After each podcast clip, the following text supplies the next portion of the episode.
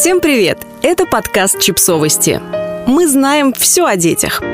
Рубрика «Личные истории». Бабушка. Текст издания «Наши дети».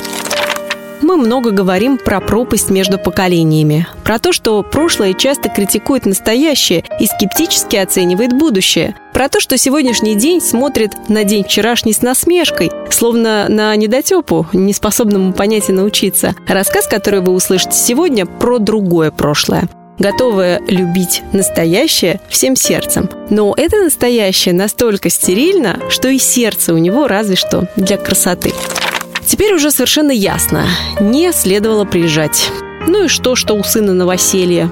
Удавалось же избегать этой встречи три последних года. Ну да, внук родился, родная кровь, прижать, понюхать, коснуться губами затылочка. Но ведь фотографии сын присылал регулярно, и, сидя под уютным кухонным абажуром, она могла подолгу изучать лицо внука, разговаривать с этим таким родным, хоть и незнакомым мальчиком, прятать его портреты под подушкой. И во время бессонницы желать ему вырасти здоровым, счастливым, умным.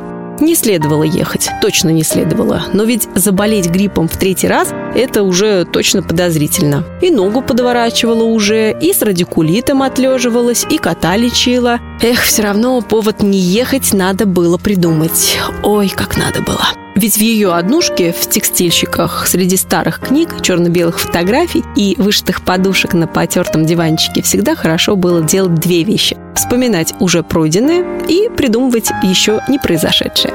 Правда, с возрастом вспоминалось все охотнее, чаще, с жадностью и нежностью, а придумывалось как-то без азарта, недоверчиво, с предварительной договоренностью. Не исполнится и ладно.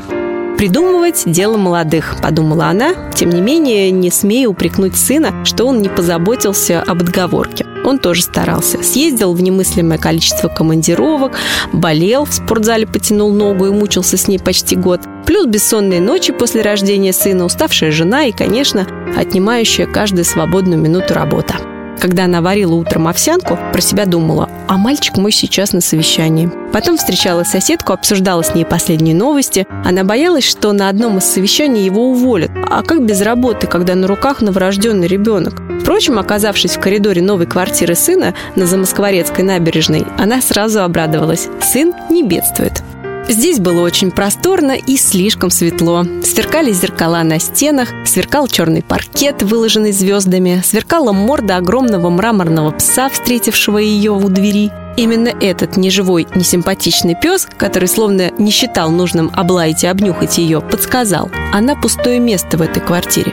Сразу занервничала. Ее не ждали. А то бы постелили какой-нибудь ненужный коврик, чтобы она могла пристроить на нем пусть и слишком старые, но такие удобные разношенные сапоги, между прочим, из натуральной кожи. Невозможно было представить, чтобы сбросить их прямо у огромного зеркала в бронзовой раме, по бокам от которого такие же бронзовые подсвечники. В форме не то львов, не то тоже собак. А сумка? Через всю Москву везла ее, как пушинку, а сейчас этот груз буквально обрывал руки. Черная торба, заштопанная сбоку. В ней банки, повидло, варенье, яблочный сок. Весь год представляла, как торжественно выложит гостинцы у сына на кухне, как он причмокнет от предвкушения домашненького, как в детстве. Но сейчас она бы с радостью выкинула эти банки вместе с сумкой, пусть и такой удобной, пусть и такой вместительной, пусть шила ее сама на совесть из старого пальто.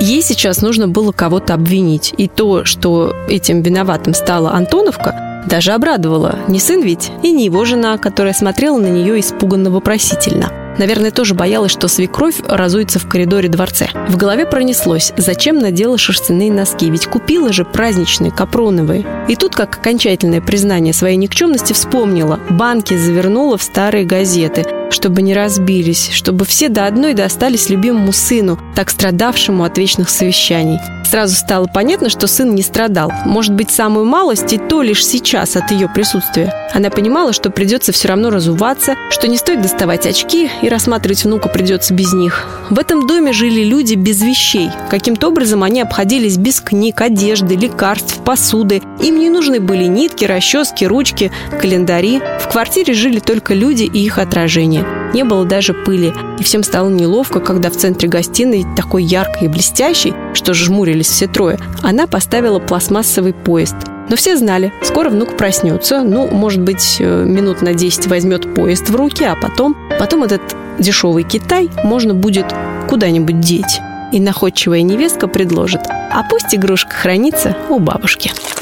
Подписывайтесь на подкаст, ставьте лайки и оставляйте комментарии. Ссылки на источники в описании к подкасту. До встречи!